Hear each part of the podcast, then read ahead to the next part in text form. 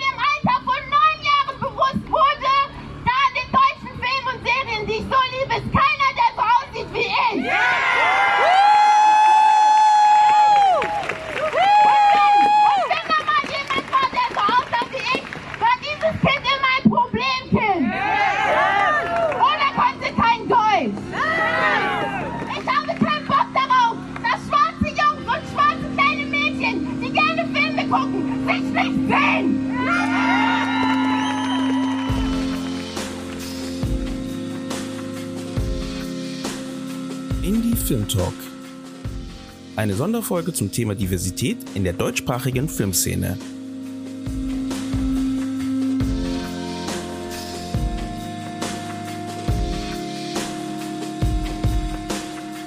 Diversität und Vielfalt im deutschsprachigen Film. Hm. Wo stehen wir eigentlich bei diesem Thema, welches auf der einen Seite so klar und selbstverständlich für eine kreative und international agierende Filmbranche wie unserer sein sollte, aber doch auf der anderen Seite scheinbar bis heute im Jahr 2020 noch immer nicht gegeben ist? Aussagen wie die, die wir im Intro von der Schauspielerin und Schauspielstudentin Bianca Twageda Mungu gehört haben, klingen vielleicht für den einen oder anderen auf den ersten Blick unglaublich, zeigen aber den Alltag von vielen Kollegen und Kolleginnen aus allen Bereichen der Filmbranche, die nicht der uns auferlegten Norm entsprechen. Vor und hinter der Kamera. Diese Thematik ist definitiv nichts Neues, wird aber in den aktuellen Zeiten durch die Situation in Amerika und den daraus resultierenden Black Lives Matters Bewegung wieder sichtbar und zeigt uns, dass auch wir in Deutschland noch einiges zu tun haben, wenn es um Diversität, Vielfältigkeit und Repräsentanz in unserer Gesellschaft und besonders in unserer Filmszene geht. In dieser Folge wollen wir, wie in unseren anderen Folgen auch, nicht auf die Suche nach Schuldigen gehen, sondern gemeinsam mit euch nach Ursachen forschen und uns anschauen, wo wir bei diesem Thema stehen, warum diverse Geschichten wichtig sind für eine moderne Gesellschaft wie unserer und was passieren muss, um mehr Vielfalt in die Filmszene zu bekommen. Dafür haben wir uns mit verschiedenen Kollegen und Kolleginnen zusammengesetzt, um eben auch hier einen diversen Blick auf das ganze Thema zu werfen und haben zusätzlich noch dankenswerterweise einige Einsendungen von euch erhalten mit Gedanken und Meinungen zu dem Thema, die wir in diese Folge mit eingebaut haben. Diese Folge haben wir übersichtshalber in zwei Teile geteilt. Mehr Infos dazu findet ihr noch einmal am Ende der Folge. In unserem ersten Gespräch haben wir mit der Filmemacherin und Schauspielerin Sherry Hagen über ihre Gedanken zum Thema Diversität in der Film- und Fernsehlandschaft gesprochen. Wir gehen in dem Gespräch auf das Thema systemischen Rassismus ein, reden über die Wichtigkeit von diversen Geschichten für die Gesellschaft und greifen das Thema der englischen Diversitätsstandards auf, die von der BFI, der British Film Institute, entwickelt wurden, um institutionell für diversere Geschichten in der Filmszene zu sorgen.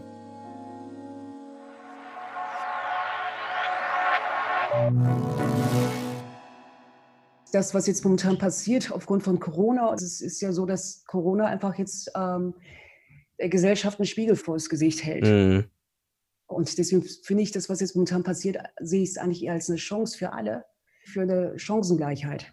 weil das, was jetzt passiert ist, dass Corona einfach nur wirklich die Wunden zeigt, die Wunden sichtbar macht und spürbar macht. Und das ist, das, das ist momentan ganz schön. Ansonsten finde ich, wir reden viele über Diversität und Vielfalt und es passiert, finde ich, immer noch zu wenig. Es passiert einiges, aber nicht wirklich Grundlegendes. Und ähm, damit etwas Grundlegendes passieren könnte, bräuchten wir eigentlich diese Diversitätsstudie, von der du auch schon gesprochen hattest, die auch demnächst kommen wird, was schön ist. Und wir bräuchten ganz klar eine Adaption der ähm, Diversity-Standards. Und dafür brauchen wir die Politik. Die Politik müsste mehr handeln und agieren, als sie es bis jetzt getan hat. Mhm. Und warum denkst du, kann es nicht aus der Filmwirtschaft selber rauskommen?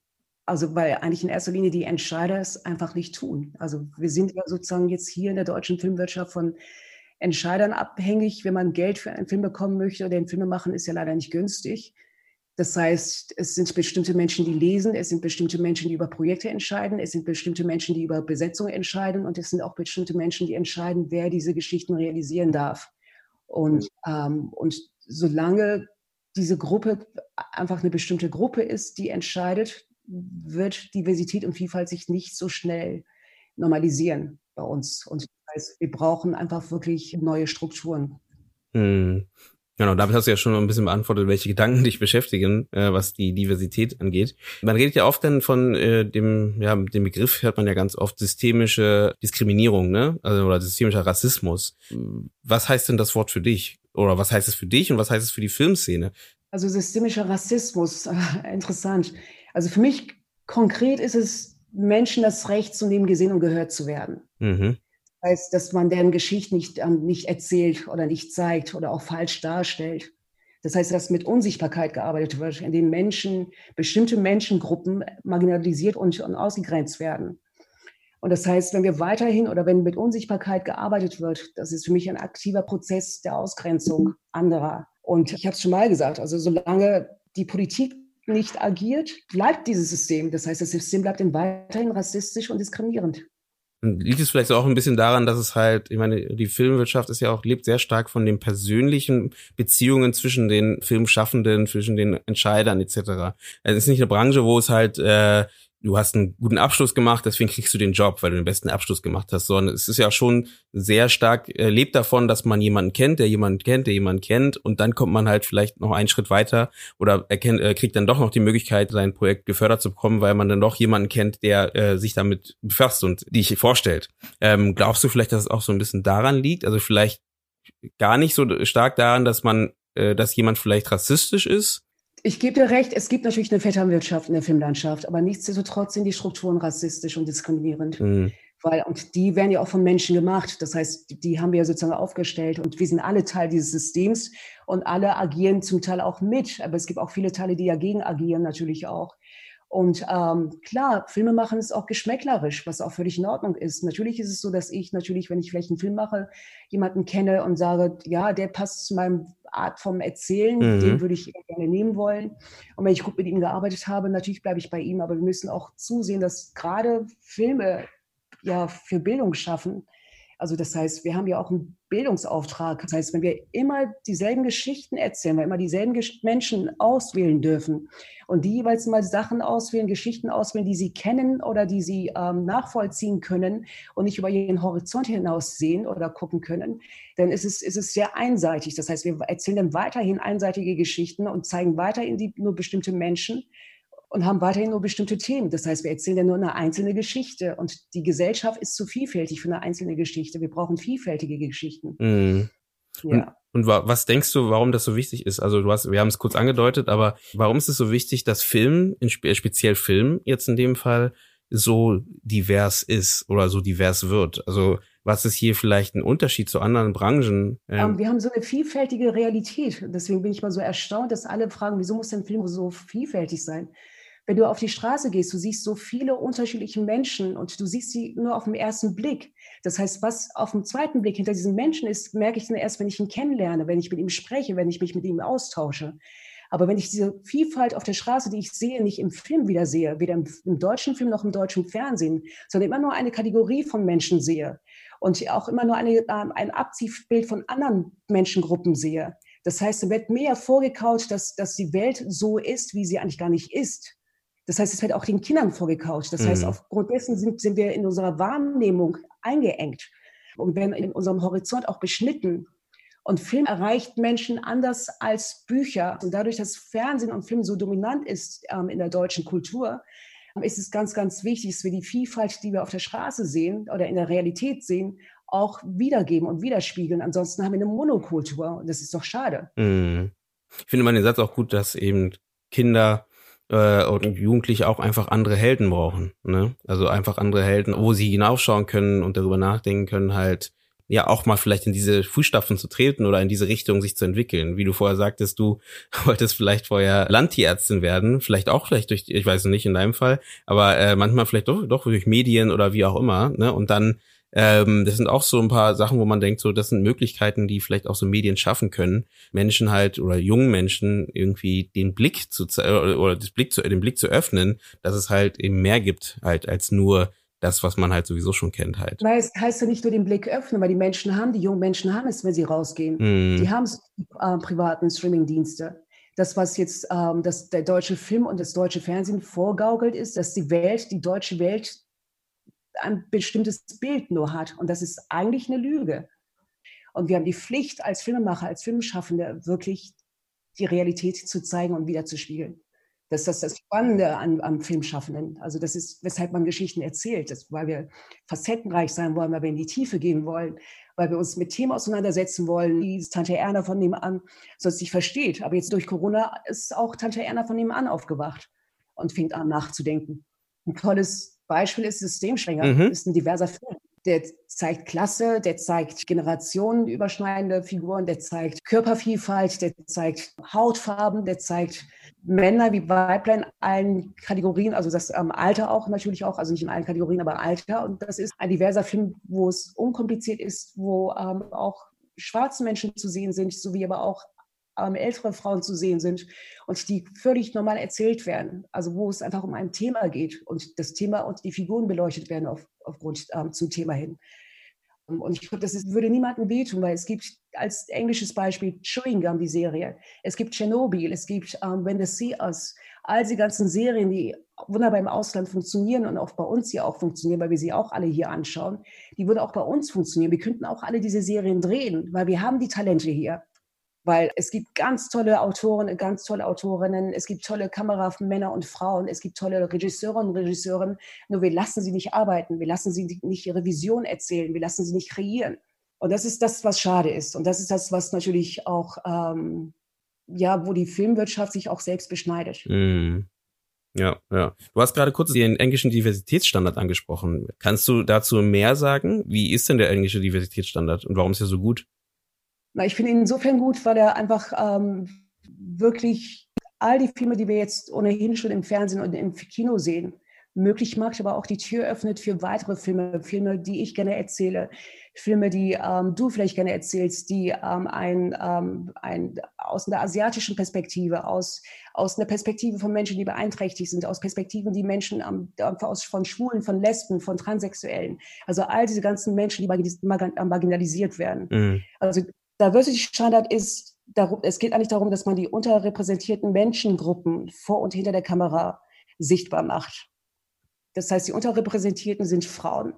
Da wird in erster Linie von, von Frauen ab 40 gesprochen, weil die verschwinden leider auch. Mhm. Das ist nach wie vor der Fall. Ähm, denn Schwarze, Asiaten, Muslime, Juden, deren Perspektiven werden selten erzählt. Dann äh, Menschen mit einer Beeinträchtigung, deren Perspektiven werden auch meistens nicht erzählt. Schwule, Lesben, Transsexuelle und Bisexuelle. Das sind alles die unterrepräsentierten. Mhm. Dann gibt es nochmal vier Kategorien. Und diese vier Kategorien heißt ähm, Plot, Hauptcharaktere und wichtige Nebenfiguren, Head of Departments, Weiterbildung und Ausbildung. Das sind so vier Kategorien. Das heißt, wenn ein Film Förderung bekommen möchte, jetzt in England BFI-Fonds äh, mhm. bekommen möchte, was bei uns jetzt die Filmförderung wäre, also FFA wäre es bei uns, oder einen Preis gewinnen möchte bei der BAFTA für den besten Film oder für den besten Debütfilm, was bei uns die ähm, Deutsche Filmakademie wäre, dann müssen sozusagen zwei Kategorien von den vieren erfüllt sein. Das heißt, die unterrepräsentierten Menschen müssen entweder im Plot vorkommen, also es muss entweder deren Geschichten sein, also ein Thema, deren Thema sein, oder und, sage ich noch dazu, einer von den Hauptfiguren sein oder von den wichtigsten Nebenfiguren oder und ähm, einen von den Head Departments sein, das heißt Kameramann, Frau, Regie, Regisseurin, Ausstattung, alles was zum Film, also die ganzen Head of Departments mm. müssen sie mhm. entweder oder sie müssen in der Weiterbildung oder Ausbildung sein. Und das ist eigentlich relativ leicht, zwei von diesen vier Kategorien zu erfüllen. Das heißt, wenn man jetzt eine Geschichte hat, wie Tschernobyl zum Beispiel eine Serie hat, wo es überwiegend einfach Männer sind, aber da ist es so, dass das Alter, ähm, alte Männer auch sichtbar sind. Da gibt es eine wichtige Frauenrolle, die Mathematikerin in der Hauptrolle. Das heißt, damit wäre denn eine Frau in der Hauptrolle, die über 50 ist, ähm, erfüllt. Alter wäre erfüllt. Und dann haben sie hinter der Kamera auch Frauen in Positionen. Und das heißt, du hast auch Menschen mit Behinderung, also mit Beeinträchtigung gesehen. Das ist auch ganz wichtig. Mm. Also es ist relativ leicht, aus diesen vier Kategorien zwei Kategorien zu erfüllen. Und damit würde man die Tür öffnen für, für Menschen wie mich, dass ich, dass, dass auch meine Geschichten gefördert werden und ich nicht immer meine Geschichten ähm, Eigenproduktion realisieren muss. Also es ist, ähm, ja, also ich, ich habe auf den zweiten Blick, das ist ein Film über das Verlieben, ein ganz simpler Film, der wunderbar in Kanada und, und, und ähm, in Amerika läuft und regelmäßig für die, äh, bei den Universitäten gebucht werden und hier einfach nicht ge gekauft wurde vom, Fans, vom Sender und auch nicht im Kino, also im Kino zwar gelaufen ist, aber leider nur kurz und auch nicht hier an den Schulen angeboten wird, was aber auch wichtig wäre für Jugendliche, die einfach meine Hautfarbe haben, die asiatisch sind oder die ähm, eine Beeinträchtigung haben, dass sie auch sich selbst mal in der Normalität einfach sehen können. Und das ist ganz, ganz wichtig, dass da eine Adaption stattfinden würde. Aber es geht nur, wenn die Politik Druck macht. Und die, der Druck von der Politik fehlt noch zurzeit.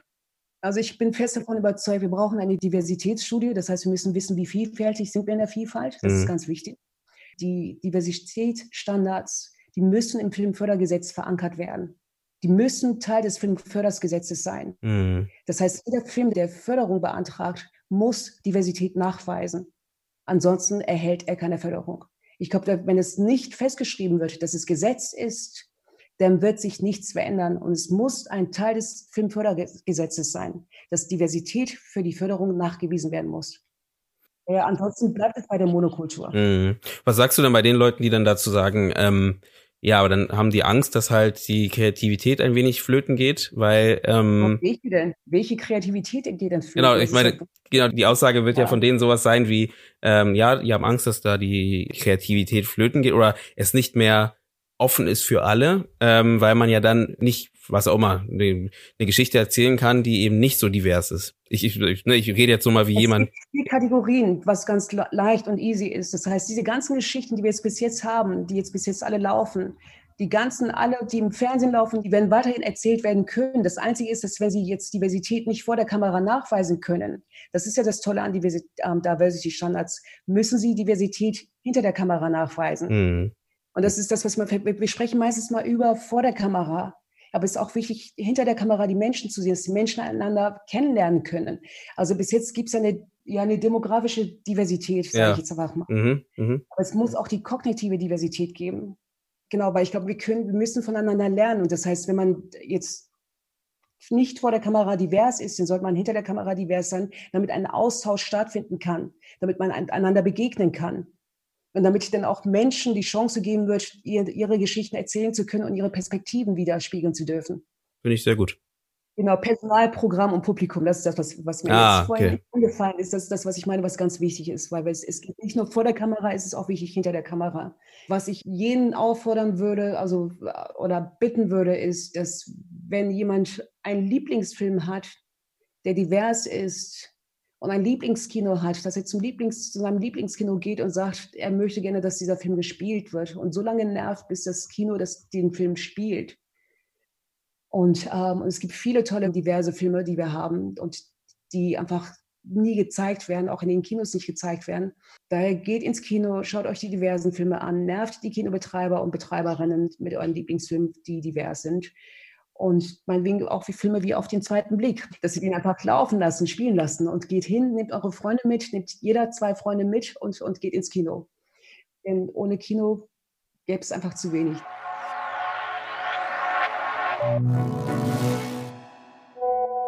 Hallo, Christiane Dorand hier, Agentur Dorand. Das ist die Sprachnachricht zum Thema Diversität in der Medienlandschaft.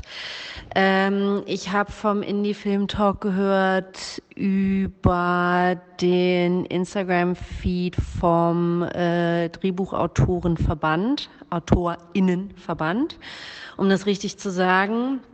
Und ähm, wirklich im Heranrollen dieses, ähm, dieser Welle von Solidarität äh, mit Menschen, die nicht weiß sind, die daraufhin eine ganz andere Lebensrealität haben als wir, was glaube ich viel, ich bin weiß und in Deutschland geboren, das wird ja vielen von uns gerade erst klar, weil es in vielen Freundeskreisen entweder das Thema nicht gibt oder die Menschen nicht gibt.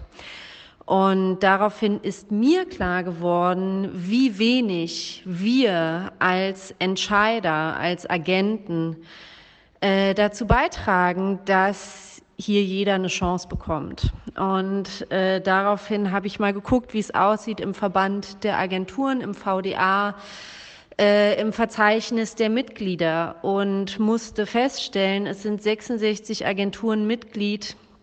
Davon ist in der Chefetage keine einzige Person of Color, niemand, der nicht sozusagen europäisch sozialisiert ist. Und ähm, das ist eine ganz schön harte Nummer.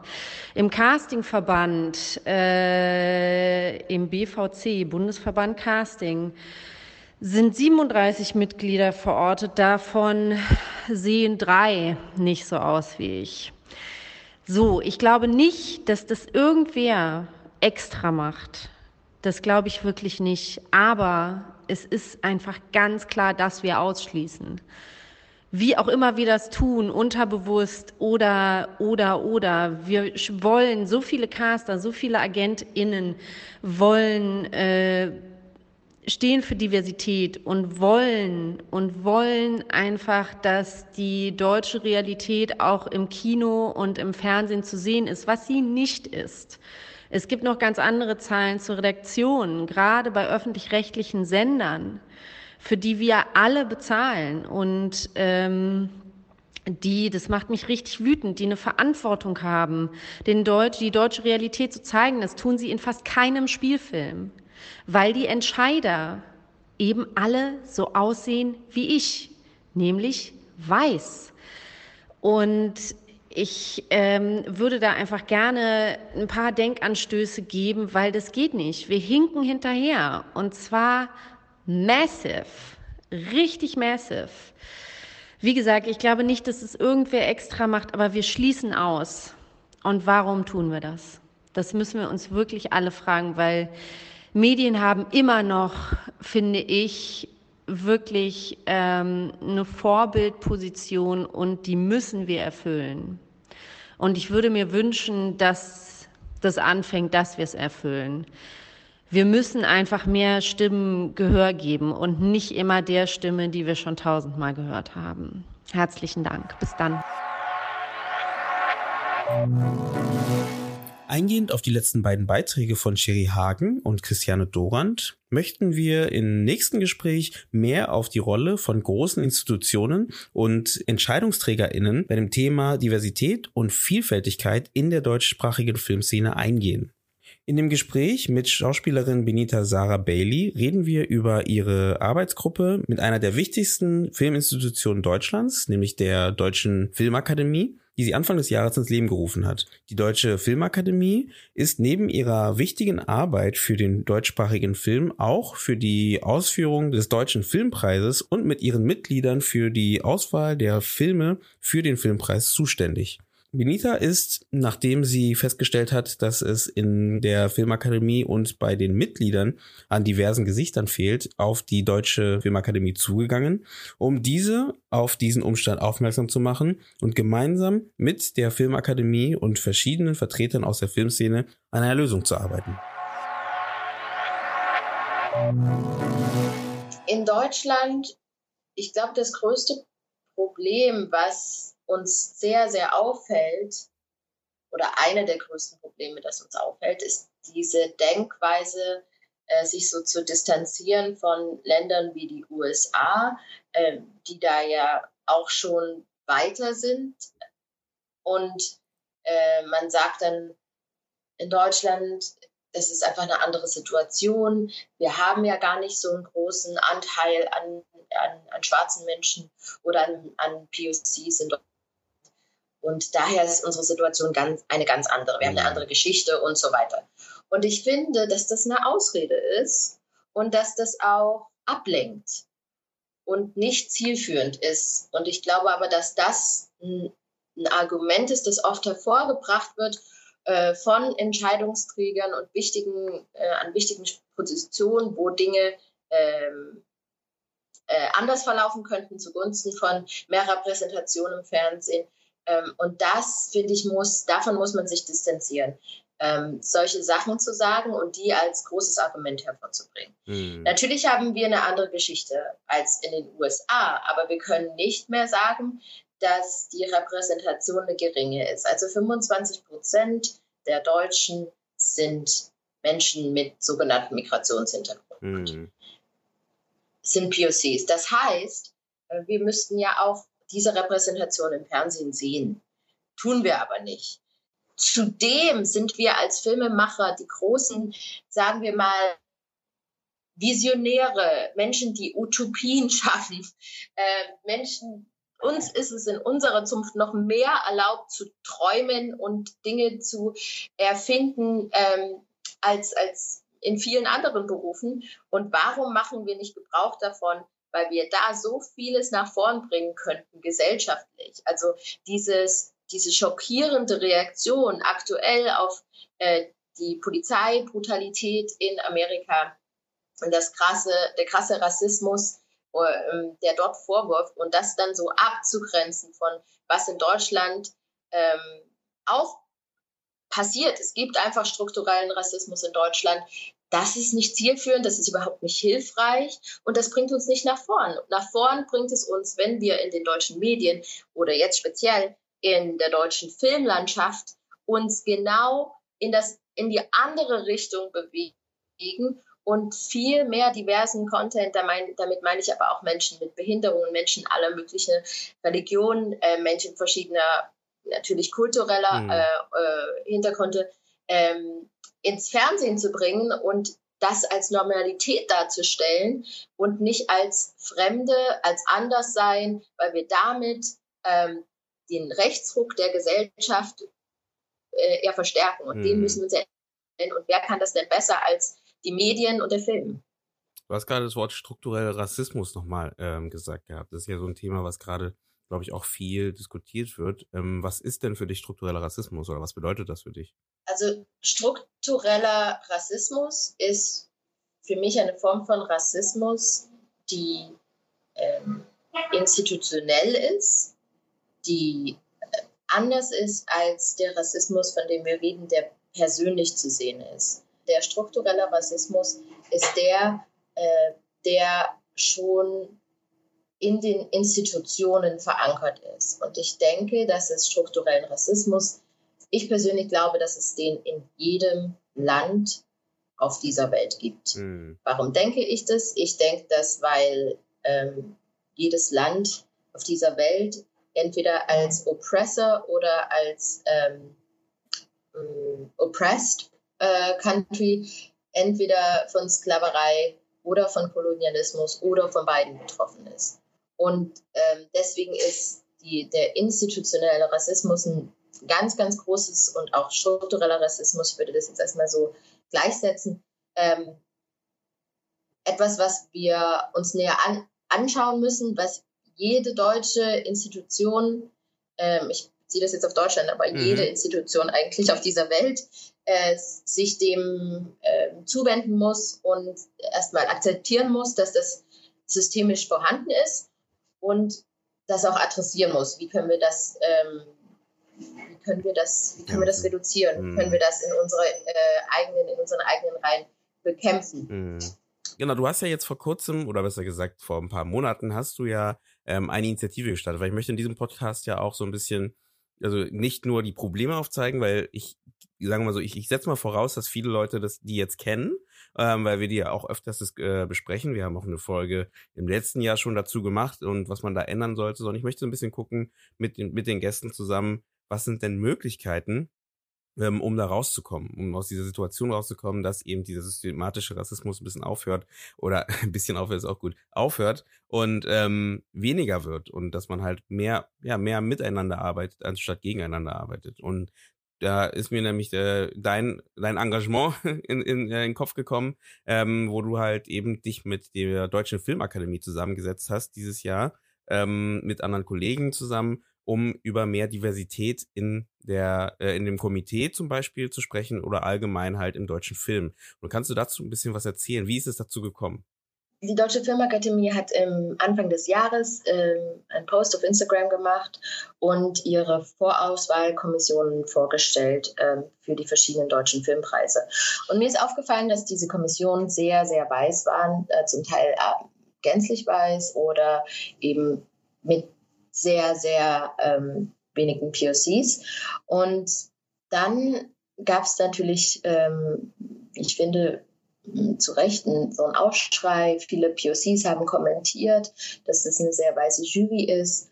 Und ähm, da, daraufhin habe ich mir eben mal die Website angeschaut und geguckt, wie, wie sieht es denn da aus bei den Mitarbeitern, ähm, bei den in der Leitung, ähm, im, im Vorstand und auch bei den Mitgliedern. Ähm, da habe ich einfach mal geguckt, wie viel People of Color ich sehe und dadurch, dass ich ja auch eine der Administratoren bin von der schwarzen Filmschaffenden Community, habe ich natürlich gezielt nach schwarzen Schauspielern oder Filmschaffenden, um es besser zu sagen, ähm, gesucht.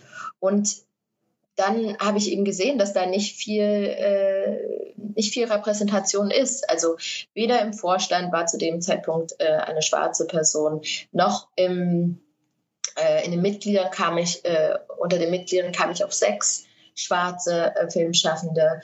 Ähm, in, in, im Mitarbeiterkreis überhaupt niemanden.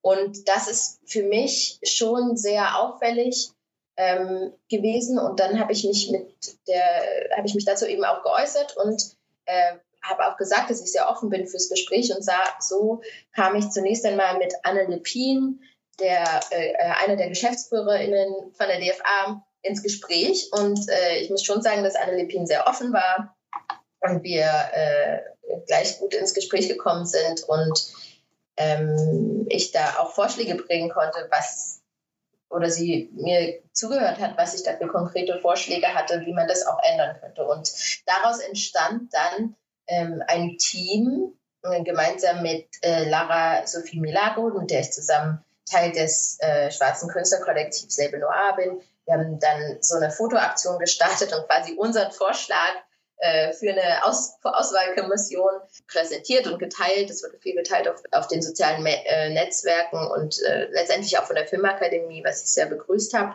Und da waren eben Vertreter aus den verschiedenen ähm, Communities drin, also vom Berlin Asian Network, von der Sinti und Roma Community, von der Arab Community, von ähm, Leitmedien, das sind Menschen mit Behinderungen in der Filmindustrie.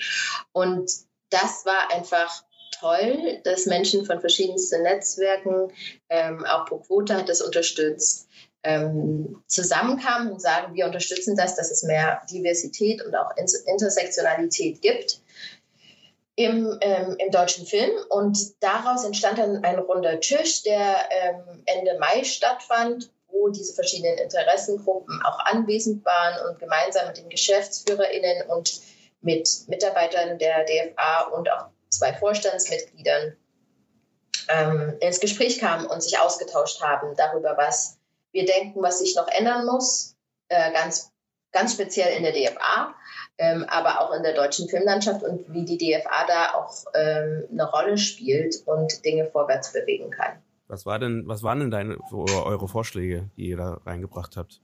Dass die Diversität äh, innerhalb der Institution auf jeden Fall, dass sich da was ändern muss, mhm. dass, dass, die, dass es diverser werden muss, weil wenn es auf allen Ebenen dieser Institution es nicht Menschen, äh, POCs gibt oder Menschen mit Diversitäts Erfahrungen, mhm. dann ist es schwierig, seine Bias, also ähm, wenn ich Bias sage, ich weiß nicht, ob dann das Publikum jetzt weiß, was ich damit meine, also seine Voreingenommenheit, wenn man so will, mhm. der, dessen man sich oft nicht bewusst ist oder der man sich oft nicht bewusst ist, zu überwinden. Das heißt, deswegen hören wir so oft das ähm, Argument, oh, das war mir ja gar nicht klar oder ähm, mhm. äh, das war ja nicht vorsätzlich, dass ich jetzt hier schwarze Menschen ausschließe. Mhm. Wenn aber Menschen of Color mit in den eigenen Reihen sind, die werden automatisch einen anderen Blick haben und das müssen wir wissen. Das heißt, eine,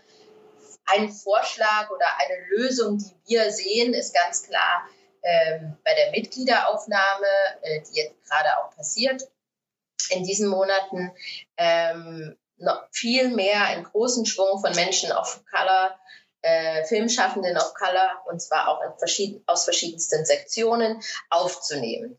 Weil die entscheiden ja dann mit und äh, die Vorauswahlkommission, die ja letztendlich nicht entscheidet, welcher Film den Preis erhält, aber die so eine Art Gatekeeper-Funktion haben, äh, die bestehen ja auch aus Mitgliedern. Mm. Und wenn das, wenn das diverser wird, dann ähm, werden auch natürlich die Gewinner diverser. Es mm. wird einfach einen anderen Blick auf Filme geben. Mm. Dann ist es aber natürlich auch so, dass, äh, dass wir eben glauben, dass auf der Mitarbeiterebene ähm, es diverser werden muss und Menschen äh, mit Diversitätserfahrung auch dort vorkommen müssen. Wir denken, dass es ganz, ganz wichtig ist, eine empowernde, eine empowerte Person als Diversitätsbeauftragte mit im Team zu haben, äh, die ganz, ganz klar einen Blick darauf hat, ähm, damit äh, diese ganzen Dinge, die wir angesprochen haben, immer wieder Teil der Agenda sind und auch Teil eines jeglichen Projekts, äh, das äh, aus der Akademie herauskommt das ist auch eines der Dinge, die wir angesprochen haben. Und dann muss es eine Art Überprüfbarkeit geben, mhm. dass man sagt, okay, in, halben, in einem halben Jahr, also zum Beispiel haben wir jetzt bei dem runden Tisch gesagt, in einem halben Jahr treffen wir uns wieder. Und dann schauen wir mal, was ist bis dahin passiert. Mhm. Und solche Dinge sind unglaublich wichtig, ähm, damit äh, das jetzt nicht nur so ein Trend bleibt oder so eine, so eine kurze Euphorie und in einem halben Jahr haben wir ein anderes globales Problem und dann ist das jetzt einfach nicht mehr angesagt. Hm. hm. Also ich, ähm, du hast ja schon gerade kurz vorweggenommen, genau, was du, äh, was hier im Gespräch gehabt hat. Da wollte ich gerade drauf eingehen. Ähm, bevor ich das mache, wollte ich noch mal kurz sagen, ich finde es ja auch spannend, dass äh, die Deutsche Filmakademie ist ja ähm, zwar sehr weiß, aber dafür wenigstens äh, sind auch viele Frauen äh, dort, die, also zumindest in der Geschäftsführung und in, im Team, ähm, die da zusammenarbeiten. Das heißt, vielleicht ist da der, der Trend äh, eine Richtung, dass man da so ein bisschen dran arbeitet. Hoffe ich. ähm, genau, deswegen ist die Frage, also wie war denn dann das Gespräch? Also dann habt ihr, äh, du meintest ja, Anne Lepin war sehr offen dafür, dass man halt da ins Gespräch geht. Dann habt ihr euch im Mai getroffen und euch zusammengesetzt. Ähm, wie hast du das Gespräch wahrgenommen? Und war es wirklich so offen für eure, eure Meinungen, Gedanken? Oder hast du das Gefühl gehabt, ähm, das hat sich trotzdem so ein bisschen verlaufen? Es war auf jeden Fall, es ist alles verlaufen, als ich es erwartet habe. Es ist natürlich was anderes, wenn man ähm, davor die Gespräche immer direkt ähm, mit der Geschäftsführung hat und dann ist es auf einmal ein riesen, ein größerer Kreis, da, äh, da kommen noch andere Menschen dazu aus äh, dem, von den Mitarbeitern aus dem Vorstand mhm. und überhaupt in, einer größeren, in einem größeren Kreis zu diskutieren, ist natürlich, wie, äh, wie man weiß, eine, einfach eine andere Geschichte. Mhm. Ähm, aber deswegen ist es nicht äh, weniger von Bedeutung. Ähm, ich glaube, es war alles in allem ein gutes Meeting, weil wir ähm, die Sachen vorbringen konnten, die von die wichtig waren und ähm, uns wurde zugehört und wir sind sehr gespannt, was dadurch jetzt auch in Bewegung gekommen ist und was daraus auch entsteht. Also es wurde uns auf jeden Fall eine große Offenheit signalisiert und auch äh, Wertschätzung dafür, dass wir uns eben diese Zeit nehmen und auch das alles vorbereitet haben und so weiter. Und ich bin eigentlich sehr gespannt, was jetzt passiert. Also was sind jetzt, was werden jetzt für Taten folgen? Mhm. Okay, das heißt, ähm, du hast schon das Gefühl, dass es, ähm, nehmen wir es mal in Anführungsstrichen, positiv ähm, aufgenommen wurde. und jetzt geschaut wird, was umgesetzt wird in den nächsten Wochen. Was kam denn raus bei dem Gespräch? Also hast du das Gefühl, die Sachen, die ihr angebracht habt, haben gefruchtet? Äh, Im Vorstand gibt es eben jetzt Dinesh Sudi, die ähm, als schwarze Person ähm, natürlich äh, und schwarze Frau sogar. Äh, ähm, das ist natürlich gut, dass es da äh, diverser geworden ist im Vorstand. Und sie war auch anwesend bei dem Gespräch und es wurde uns erst einmal eine große Offenheit signalisiert von der äh, Filmakademie und vom Vorstand. Ähm, ich bin da ja immer so ein bisschen auch ungeduldig, dass ich jetzt sage, das ist schön, aber was sind die konkreten Pläne? Was werdet ihr jetzt konkret umsetzen? Und wenn man, wenn es um die konkrete Umsetzung geht, äh, können wir nur sagen, dass äh, was jetzt die Überprüfbarkeit angeht, äh, wir äh, sie gesagt haben, dass sie wirklich mal in ihre eigenen Reihen schauen wollen, also bei den Mitgliedern mhm. schauen wollen, ähm, wie divers sind unsere Mitglieder eigentlich, äh, wie viele Mitglieder haben wir mit äh, Diversitätserfahrung, da soll ein Fragebogen erstellt werden jetzt im Sommer und ähm, ja, und im Herbst, wenn wir uns hoffentlich wiedersehen ähm, und nochmal Fazit halten über diesen runden Tisch, der jetzt äh, im Mai passiert ist, dann wäre das einfach interessant, wirklich mal offiziell eine Zahl zu haben und, und auch zu wissen, wie divers äh, die Deutsche Film, äh, Filmakademie ist. Genau, und wir werden eigentlich einfach mehr wissen, wenn wir uns im Wiedersehen im, im Herbst und ähm, so ein bisschen Bilanz ziehen und schauen, was ist passiert, was konntet ihr umsetzen auf den verschiedenen institutionellen Ebenen, weil es wird dann natürlich auch Gespräche geben mit dem Vorstand und mit den bestehenden Mitgliedern. Und da bin ich sehr gespannt, was, was sich bis dahin bewegt.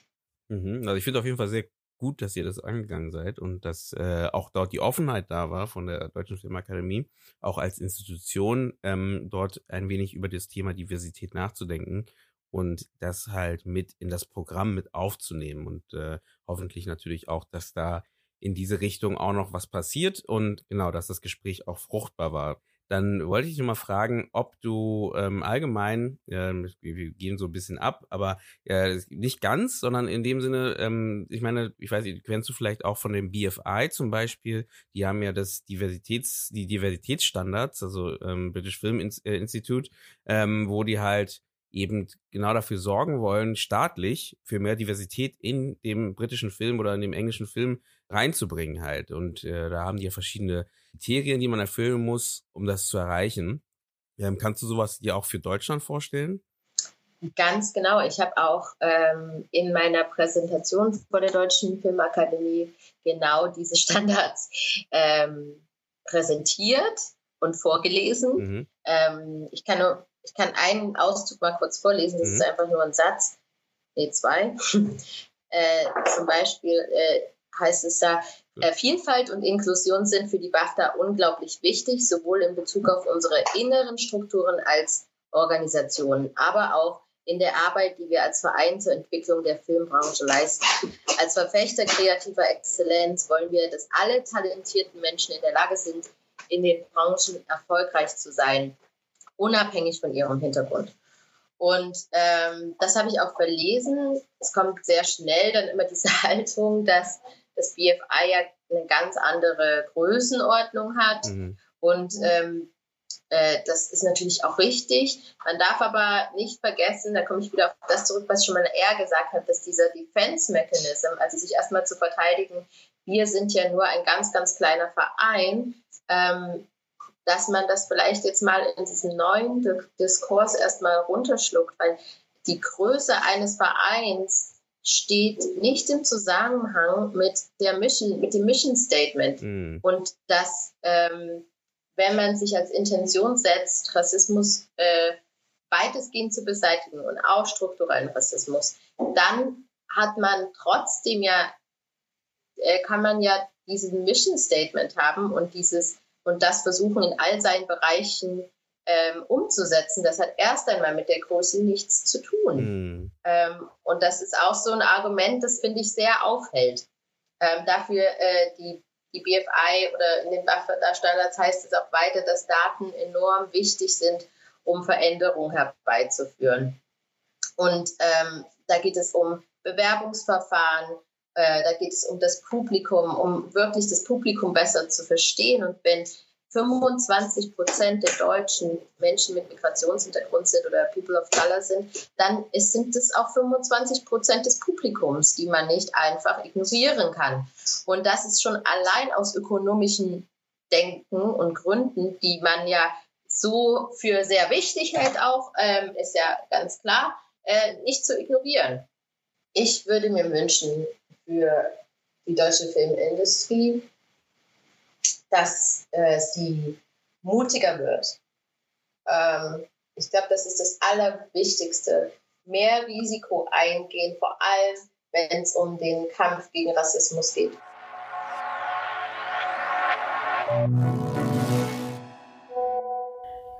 Die Frage, ob ich als türkischstämmige Filmemacherin Diskriminierung erlebe, muss ich mit Ja beantworten. Das ist mir erst jetzt bewusst geworden, da ich meinen ersten Langspielfilm vorbereite und mehr als 10% türkische Sprache benutze. Laut Sender darf man mehr als 10, 20 Prozent nicht Fremdsprachen verwenden. Das Problem ist, die Sprache ist ja auch Teil des Kulturs und ich bin in der Türkei groß geworden und ich will politische Filme machen und ich will über die türkische Gesellschaft, die in Deutschland sind und vielleicht konservativ sind, Geschichten erzählen. Und um diese Geschichten zu erzählen, brauche ich meine Muttersprache. Und wir sollten vielleicht über dieses Fördersystem nochmal nachdenken und wir sollten gemeinsam eine Lösung suchen, damit auch unsere Filme ein Teil dieser Gesellschaft werden können. Einen weiteren Gedankenanstoß im Dialog zur Diversität im Film möchte ich nach den beiden Beiträgen von Schauspielerin Benita Sarah Bailey und Regisseurin Sohela Schwenk im Gespräch mit dem Krimi- und Drehbuchautor Robert Hummel geben. Denn Filme entstehen in der Regel auf dem Papier und finden erst im Nachhinein über kurze oder längere Umwege ihren Weg auf die große Leinwand. Da frage ich mich, inwieweit man als Drehbuchautor oder Drehbuchautorin in unserer Branche auf das Thema Diversität eingehen kann und vielleicht in der Charakterentwicklung oder in der frühen Phase der Drehbuchentwicklung divers denken kann. Im Gespräch reden wir zusätzlich darüber, was man als Drehbuchautor oder Autorin mit ins Gespräch mit Sendern, Regisseuren oder Produzenten nehmen kann und schauen uns an, wie sich die Offenheit zu dem Thema Vielfalt in den letzten Jahren verändert hat.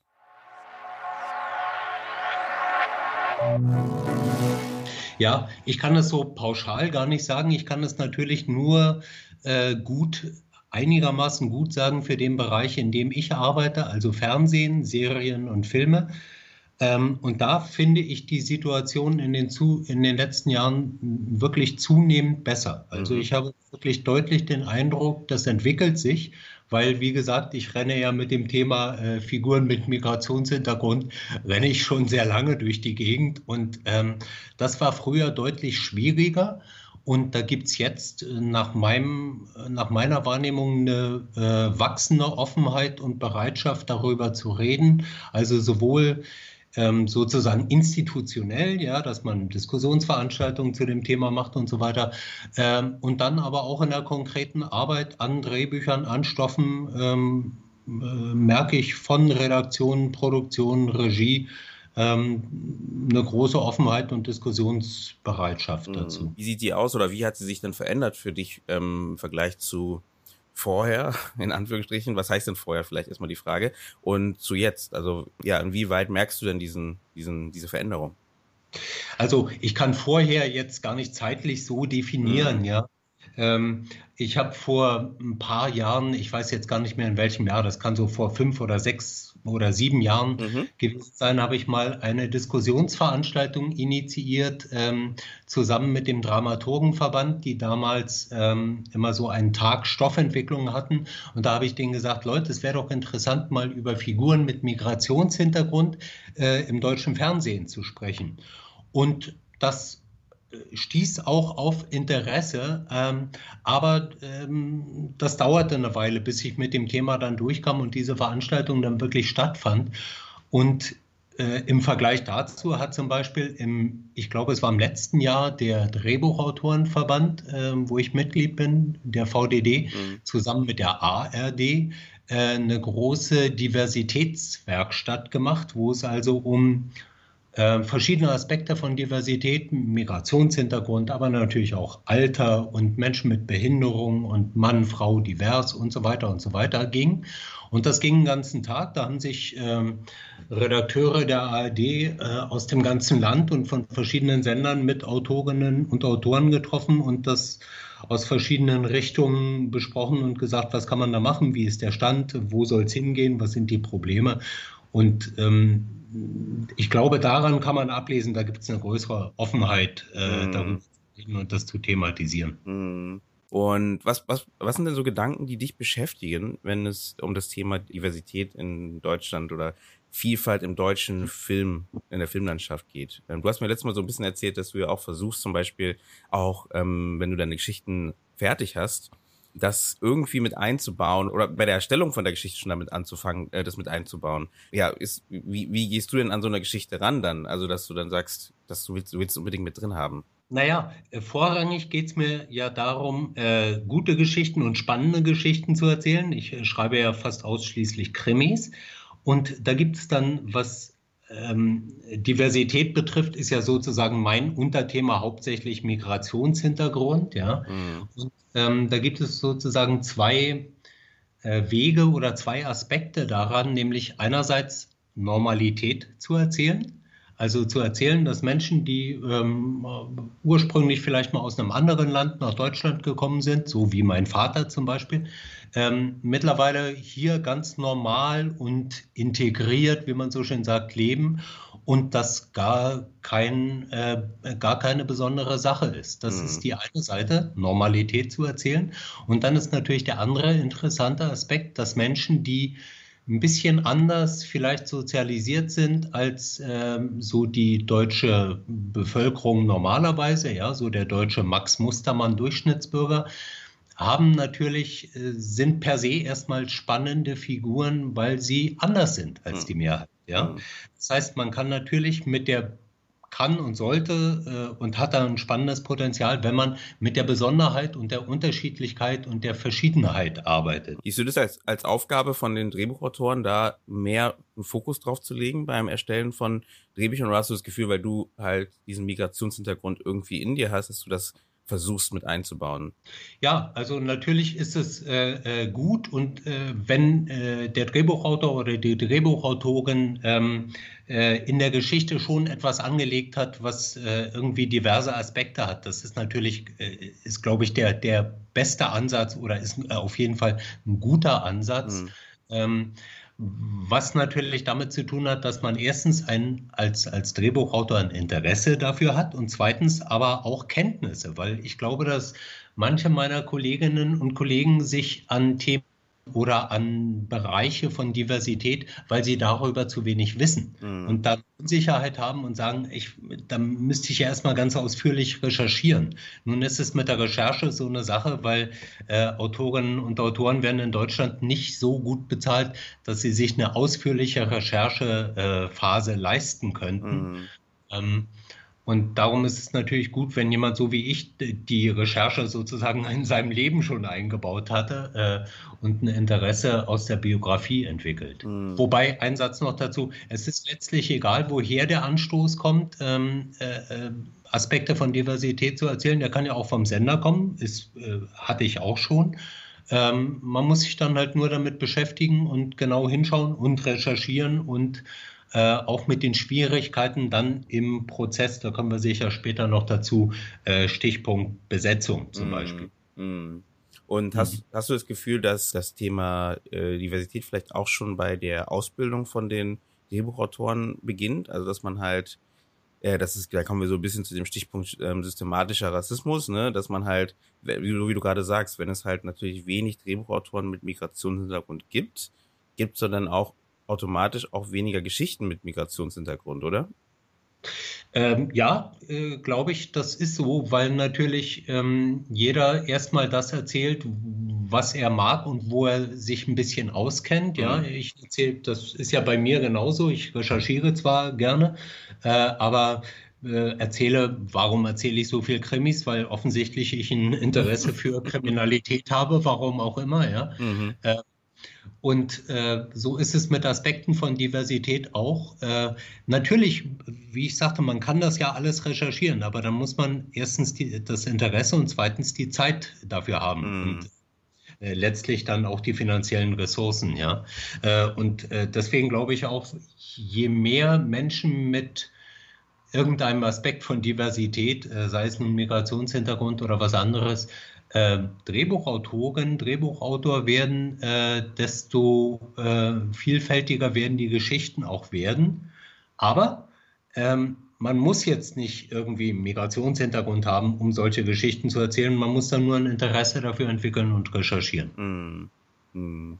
Dann äh, kommen wir doch zur nächsten Frage. Woran glaubst du, liegt es denn, dass jetzt so, nach deiner Meinung, äh, dass es immer noch zu wenig diverse Geschichten gibt? Weil wir haben jetzt so ein bisschen die äh, Drehbuchautoren drin, wir hatten so ein bisschen die, die, ähm, na, die Redakteure mit dabei ähm, in, der, in dem Gespräch. Woran liegt es denn, dass es da immer noch so ein Gefühl von, da fehlt einfach diverse Geschichten äh, aus Deutschland? Ja, ich, ich weiß gar nicht, ob, die, ob dieses Gefühl, also ich glaube, die Wahrheit ist immer konkret und ich, wenn wir jetzt sagen, es gibt zu wenig diverse Geschichten, bin ich immer dafür hinzuschauen und zu sagen, wovon sprechen wir jetzt gerade? Mhm. Sprechen wir Kino oder sprechen wir von Fernsehen? Mhm. Sprechen wir von den Privatsendern? Sprechen wir von den öffentlich-rechtlichen? Ähm, sprechen wir von Fiction? Sprechen wir von Doku-Fiction? Ähm, ich spreche jetzt mal von, vom Fernsehen. Mhm. Ähm, da gibt es nach meiner Wahrnehmung, die subjektiv ist natürlich, es gibt zunehmend äh, Geschichten, diverse Geschichten, also ähm, aus meiner Sicht über und mit Figuren mit Migrationshintergrund im Fernsehen, ähm, allerdings selten in Hauptrollen.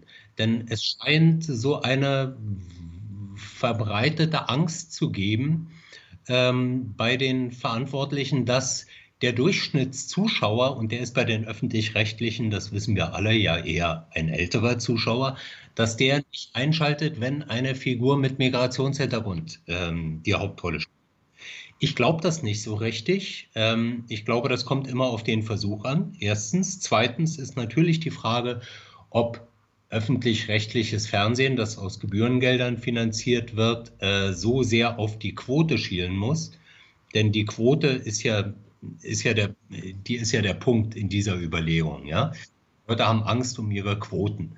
Und diese Quotenhörigkeit, muss man es ja fast schon nennen, ist weit verbreitet. Ähm, die hat äh, strukturelle Gründe, aber ich finde, das äh, öffentlich-rechtliche Fernsehen sollte äh, nicht so sehr auf die Quote schauen. Aber das ist, eine, das ist eine Diskussion, die gibt es ja auch mit anderen Hintergründen, Jahren, um nicht zu sagen seit Jahrzehnten. Also äh, kurz gesagt, äh, ich glaube, man sollte die Quotenangst ablegen und wieder, was wir eben schon sagten, es wäre hilfreich, wenn, wenn Leute, die ähm, ähm, irgendwie eine Ader haben für Diversität oder Migrationshintergrund oder so, wenn die Geschichten erzählen. Ich versuche das immer wieder und ähm, manchmal klappt es, manchmal klappt es nicht, aber äh, eigentlich habe ich da in, zumindest so in der letzten Zeit sehe ich da deutlich Türen aufgehen. Wie, wie sieht denn de deine Versuche aus ungefähr? Also wie, das kommt auch passend zu der nächsten Frage. Ähm, wie ist deine Arbeit mit Regisseuren und Regisseurinnen oder eben mit Redakteuren und Redakteurinnen, ähm, wenn es um eben diesen Punkt geht? Du hast eine Geschichte geschrieben, du, äh, wo ein Hauptcharakter äh, jemand mit Migrationshintergrund ist und ähm, du willst jetzt irgendwie das verteidigen oder irgendwie anbieten. Ähm, mhm. Wie wie sieht da die Arbeit aus und ähm, ja, wie, wie, wie, wie machst du das? Naja, ähm, ich habe ja vorhin gesagt, es gibt ähm, zwei Aspekte sozusagen in, äh, aus meiner Sicht. Das ist ja eine ganz äh, küchenpsychologische, etwas laienhafte Sicht. Ähm, es gibt zwei Aspekte. Das eine ist Normalität zu erzählen und das andere ist zu erzählen die Besonderheiten von Figuren. Und äh, das heißt, dass ich, wenn ich eine Geschichte entwickle, ich gehe nicht an eine Geschichte ran und sage, ich will was mit einer Figur mit Migrationshintergrund machen. So gehe ich nicht ran, sondern ich gucke, was ist spannend, was interessiert mich. Und natürlich, weil ich ja viel Krimi schreibe und in Berlin lebe, ähm, und auch mit Polizei und Justiz und was da so wirklich abläuft, relativ gut vertraut bin, ähm, ist das oft naheliegend, Figuren mit Migrationshintergrund zu erzählen. Ich bin halber Araber. Wir haben ein großes Problem hier mit äh, äh, kriminellen arabischen Großfamilien, nicht nur in Berlin. Also ist das ein Thema für mich. Das heißt natürlich, dass ich versuche, ähm, dann nicht in eine Schwarz-Weiß-Zeichnung zu verfallen, ähm, sondern zu erzählen, warum sind Leute so und was gibt es für Wege und was gibt es für Verschiedenheiten, damit umzugehen. Äh, ich versuche aus den, aus Biografien, die es im wirklichen Leben gibt und Konstellationen, die es im wirklichen Leben gibt, fürs Fernsehen etwas herauszudestillieren, was dann eine spannende Geschichte ergibt. Und treffe da eigentlich meist auch auf offene Ohren. Und wenn es Diskussionen gibt, das ist ja völlig normal, es gibt immer Diskussionen in der Stoffentwicklung, ähm, dann gibt es halt Diskussionen und dann findet man zu irgendeinem Konsens, mit meist auch alle leben können. Ja.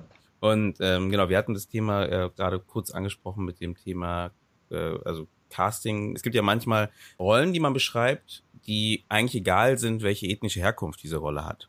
Ähm, ja.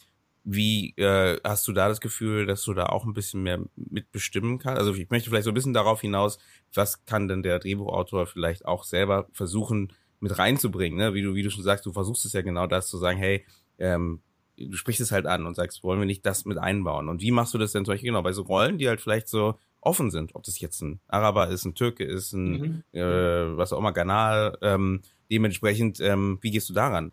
Ja, also es gibt sozusagen zwei Phasen. Das, die erste Phase ist, wenn ich alleine bin mit dem Stoff, mhm. äh, mir das Figurenensemble angucke und mich frage, und das ist immer ein guter Gegencheck, ähm, selbst wenn man da jetzt keine Diversitätsagenda hat, sich immer zu fragen, könnte die junge Figur auch alt sein, könnte die alte mhm. Figur auch Kind sein, könnte die Frau ein Mann sein, der Mann eine Frau, könnte diese Figur auch einen Migrationshintergrund haben? Und so weiter und so fort, wird dadurch die Geschichte interessanter?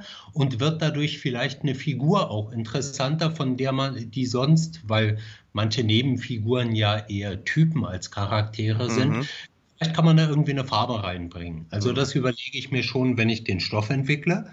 Und wenn wir dann in einer, in einer Stoffbesprechung sitzen äh, oder in einer Regiebesprechung, ich rede, auch wenn ich nicht gefragt werde, ich nehme mir einfach die Freiheit bei Besetzungsfragen auch mit und sage, ich kenne da einen Schauspieler, der würde da gut drauf passen oder so. Oder ich sage, ich finde, hier sollte eine Figur, wir sind hier bei der Polizei oder bei der Feuerwehr oder so. Äh, ich finde, da wäre eine Figur mit Migrationshintergrund gut. Was wäre denn, wenn wir hier aus der Figur ähm, oder wenn wir aus der Figur eine Frau machen mhm. und so weiter. Und ich treffe da äh, eigentlich in den, in den letzten Zeiten fast immer auf offene Ohren. Mhm. Und ähm, wie entgegnest du denn, wenn denn von der Redaktionsseite oder Regieseite dann doch mal, also erstmal, was sind denn für Aussagen, die da vielleicht kommen, wenn man mal dagegen arbeitet und sagt, das möchte ich jetzt nicht, diese, diese Rolle da drin haben oder diese Person? Was sind die so die, die Gegenargumente dagegen äh, von der Redaktion, die du manchmal vielleicht zu hören bekommst?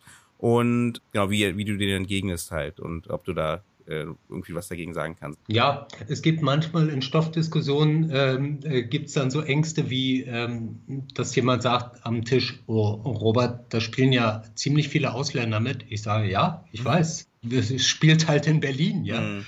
Äh, ja, aber ob da unsere Zuschauer so mitgehen, das weiß ich nicht. Also mhm. das ist so, jetzt mal ein bisschen pauschal formuliert, das ist so eine Befürchtung, ob da unsere Zuschauer so mitgehen. Und ähm, dann kann ich nur entgegnen, äh, ich glaube, wir sollten den Zuschauer nicht unterschätzen. Ich glaube, wir sollten nicht vom dümmsten Zuschauer ausgehen, der möglicherweise vom Fernsehgerät sitzt, mhm. sondern wir sollten davon ausgehen, dass die Zuschauer äh, äh, intelligente Menschen sind. Und ähm, wir sollten den Zuschauer nicht unterschätzen mhm. und nicht für dümmer halten, als er ist. Mhm. Denn ganz platt gesagt, die Zuschauer, von denen da die Rede ist, das sind unsere Eltern. Halten wir unsere Eltern für engstirnig äh, und dumm und möglicherweise für verkappte Rassisten, die damit nicht umgehen können, wenn die Figur, die die Hauptrolle spielt, nicht Müller, Meyer oder Schulze heißt? Also das glaube ich nicht. Ich versuche dann immer an den, an den Optimismus zu appellieren und sage aber auch oft, wie gesagt, ich schreibe ja Krimis, äh, argumentiere oft von der Geschichte aus, dass ich sage, ja, aber das ist ja ein Mensch, der hier lebt und der hat eine spannende Geschichte und das ist vielleicht auf den ersten Augenblick ein bisschen fremd, aber genau weil es ein bisschen fremd ist, ist es doch auch interessant. Hm. Dann würde ich, würde ich noch zuletzt fragen, hast du denn noch einen Appell oder ein, eine Aussage oder irgendeinen Gedanken, den du gerne der Zuhörerschaft weiter mitgeben würdest äh, oder willst? Ähm, genau, auch wieder natürlich auf Bezug auf Diversität in dieser Folge, ähm, den du gerne mitgeben würdest, wo man sagen kann, okay, das würdest du, ja, nee, mehr will ich nicht dazu sagen, sonst, sonst schränke ich dich ein. Also hast du einen Appell oder irgendein, äh, was du an die Zuschauerschaft oder Zuhörerschaft weitergeben möchtest? Naja, mir fällt in letzter Zeit manchmal auf, dass so in diversen Diskussionen sehr pauschal argumentiert wird und Leute auch an den Pranger gestellt werden, wo sie meiner Meinung nach nicht hingehören. Mhm. Und natürlich ist in der, Redakt in, der, in der Diskussion über deutsches Fernsehen, stellt man sehr schnell Redaktionen an den Pranger, die sind an allem schuld und so weiter und so fort. Das sind die Bösen, die immer alles verhindern. Ich bin einfach für eine sehr differenzierte Betrachtungsweise ich arbeite mit vielen Redakteurinnen und Redakteuren ganz gut zusammen. Ich kann das nicht so bestätigen. Ich bin für eine differenzierte Betrachtungsweise, wo man immer sagt, was wollen wir erzählen? Was sind die Probleme, die wir da vielleicht haben im Casting oder ähm, wie können wir den Zuschauer mitnehmen? Ähm, und wie können wir die Leute, mit denen wir arbeiten, äh, Produzentinnen, Produzenten, Regie, Redaktion, wie können wir die mitnehmen und von dem, was wir wollen, überzeugen? Aber auch, wie können wir uns vielleicht von Gegenargumenten äh, selber überzeugen lassen und, und oder darauf eingehen und damit arbeiten? Also kurz gesagt, wir sollten die Dinge differenziert betrachten und ähm, nicht mit pauschalen Anschuldigungen und Urteilen um uns werfen. Das bringt uns nicht vorwärts.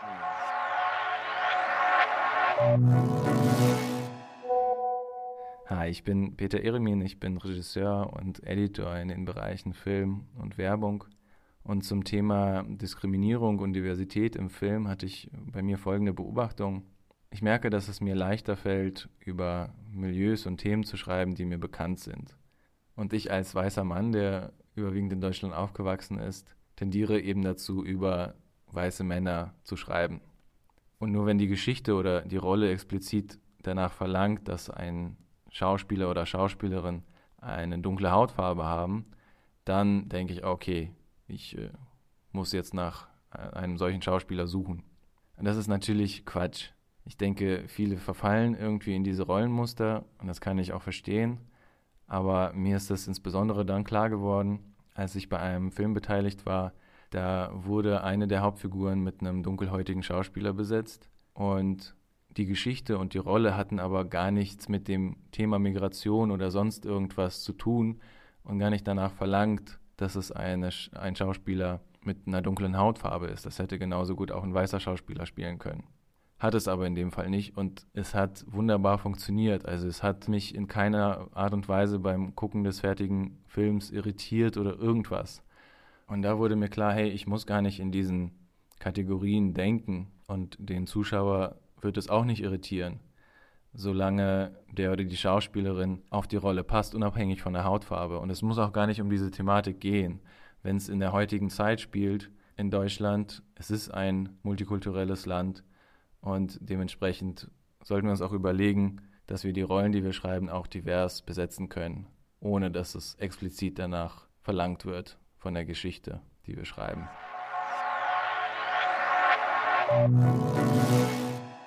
Das war der erste Teil unserer zweiteiligen Folge zum Thema Diversität in der deutschsprachigen Filmszene.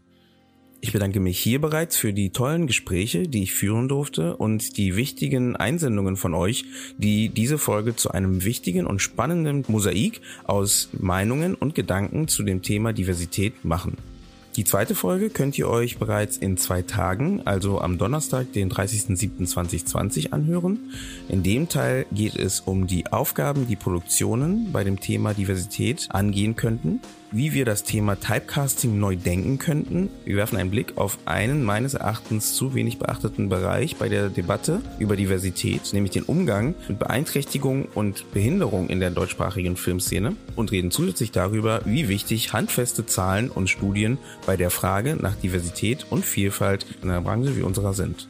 Die Gespräche, die ihr in dieser Folge gehört habt, sind zum Teil viel länger gewesen. Deshalb könnt ihr die Gespräche in voller Länge mit weiteren Informationen zu den Teilnehmern, Gästen und gesprochenen Themen in den Shownotes oder im Beitrag zu der Folge finden. Weiter möchte ich noch auf eine wichtige Umfrage, die vor kurzem zum Thema Vielfalt im Film gestartet ist, hinweisen bei der auch wir uns vom Indie Film Talk beteiligen möchten. Die Umfrage Vielfalt im Film ist die größte Umfrage zum Thema Diversität im Film und soll mit der Unterstützung von uns Filmschaffenden und Institutionen wie Crew United, der Filmuniversität Babelsberg, Pro Quote und noch vielen anderen Institutionen handfeste Zahlen zu dem Thema liefern, um so schneller an der Lösungsfindung zu arbeiten. Also können wir nur jeden ermuntern, sich die Umfrage anzuschauen und diese mit den eigenen Erfahrungen auszufüllen.